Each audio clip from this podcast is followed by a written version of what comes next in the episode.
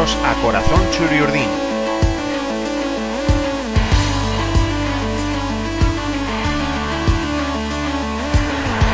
El podcast en el que escucharéis historias sobre la historia de la Real Sociedad.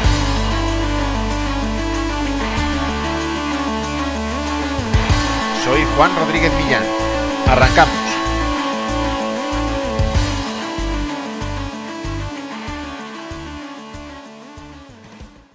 19 de enero de 2010, víspera de San Sebastián, Claudio Bravo comparece en rueda de prensa en Zubieta. No es una comparecencia extraordinaria, simplemente se habla de la victoria lograda por la Real en Vigo, en la que el chileno tuvo una actuación destacada. Pero ese día pasa algo más. Alguien le pregunta al guardameta Chirurdín por los lanzamientos de falta, suerte en la que el equipo no está teniendo acierto. No tengo problema en ir y golpear, dijo el chileno. La noticia, publicada en Mundo Deportivo en su edición de Guipúzcoa, está ilustrada con una fotografía de Pablo Gómez en la que efectivamente se ve al guardameta ensayando una falta. Damos ahora un salto hasta el 14 de febrero, Día de los Enamorados. La Real juega en Anoeta ante el Gimnàstic de Tarragona, al mediodía, ese horario entonces tan de segunda división y que al equipo Chirurdín no le había ido mal hasta la fecha. Y debía ganar, porque tanto el Hércules, equipo con el que compartía el liderato, como el Cartagena y el Numancia, sus entonces dos inmediatos perseguidores, habían ganado en la jornada del sábado.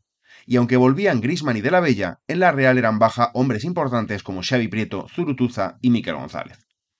Nada hacía pensar que Bravo iba a ser el protagonista del partido y de una manera tan relevante como fue. Pero en el minuto 43 de la primera mitad, la historia cambió para siempre. El Ustondo conecta un disparo desde la frontal del área. El balón se estrella en un defensa y cae a los pies de Grisman.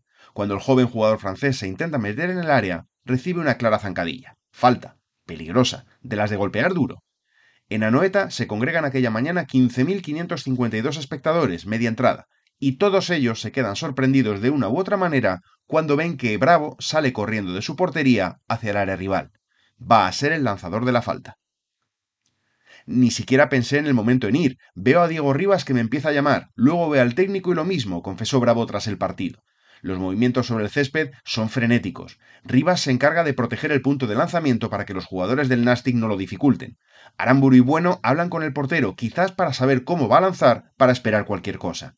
La vaca se gira hacia la defensa para dar instrucciones de lo que hacer en el caso de que la situación se tuerza y el equipo catalán pueda lanzar un contragolpe pero de alguna manera Anoeta entra en un estado de excitación como seguramente no había vivido en los tres años que llevaba viviendo en segunda división.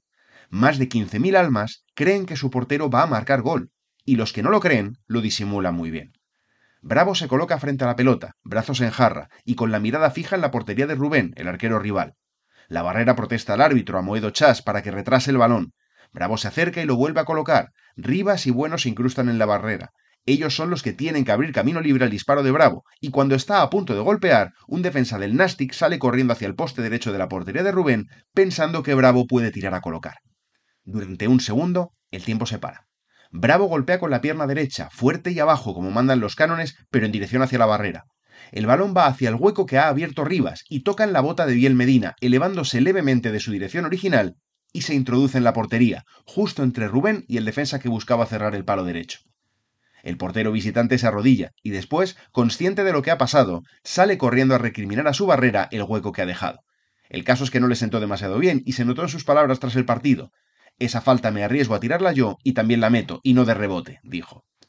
Pero esta no es la historia de Rubén, sino la de Bravo.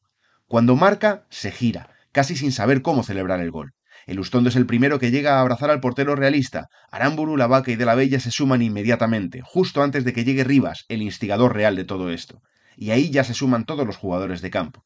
Los del banquillo, no se sabe cómo, se contienen para celebrarlo en la banda. Y entre tanta felicidad, después de mirar al fondo con rabia y el puño levantado, Bueno juega el papel para el que se le trajo a la Real. Mira al banquillo, les hace gestos de tranquilidad y se queda en el campo rival para que el Nastic ni siquiera pueda sacar rápido y aprovechar el júbilo de Bravo.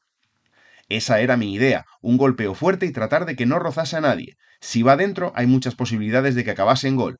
No iba a sobrarme a tratar de meterla por arriba de la barrera, porque estaría mintiendo si digo que lo sé hacer, explicó el propio Bravo.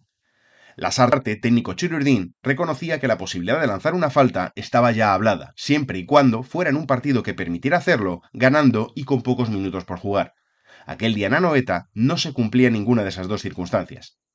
Me parecía que era el momento, sentenciaba el entrenador uruguayo con semblante tranquilo y recordando que lo que sí se daba era el estado de ánimo adecuado para que este gol llegara. Ha sido una semana especial para él, ha venido gente de su país a hacerle un reportaje y le veía con un grado de confianza grande, explicó. Y dejó muy claro que era consciente del riesgo que se había corrido. Podía haber salido mal, pero salió bien, sentenció.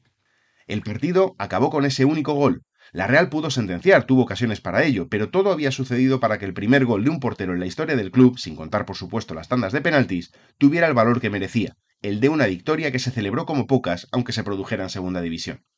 Bravo no volvió a tirar una falta en la Real, tampoco por supuesto a marcar ningún gol, pero aquel momento fue sin duda uno de los más celebrados y todavía de los más recordados de una temporada muy especial, la del ascenso a primera de 2010.